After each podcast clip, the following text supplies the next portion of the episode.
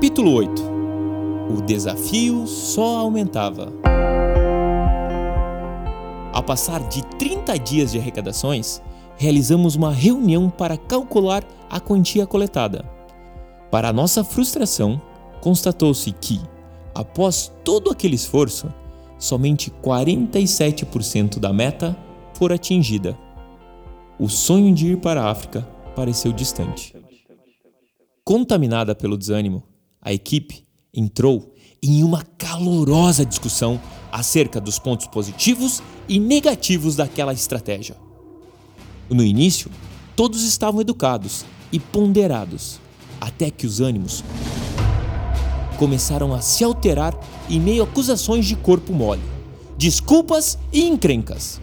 O time, composto de latinos, asiáticos, americanos, tornava a discussão ainda mais confusa e acirrada. Para ajudar, a professora mexicana incentivava o conflito entre os alunos com um espírito guerrilheiro. Exausto com o clima, finalmente veio o intervalo.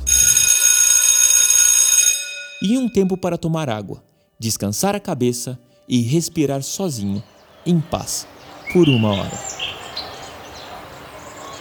Me dirigi à floresta ao lado da escola, enquanto analisava o meu papel de líder e responsável pela arrecadação de fundos.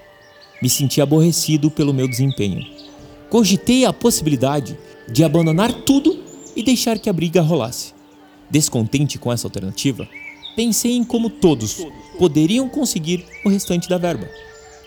Me encorajei para mostrar aos colegas que todos possuíam um objetivo em comum e que a nossa união, respeito e parceria fariam com que atingíssemos a meta e conquistássemos o sonho de melhorar a vida de dezenas de famílias africanas.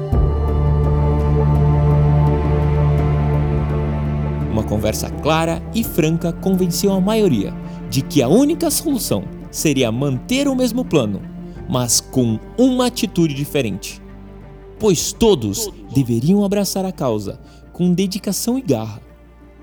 Desta vez, melhoramos as técnicas de negociação, apuramos melhor a leitura cultural e suas abordagens certeiras, aperfeiçoamos os argumentos e usamos ainda mais a nossa simpatia. Falta pouco para conquistar o grande objetivo. Foi uma chamada para ação estratégica.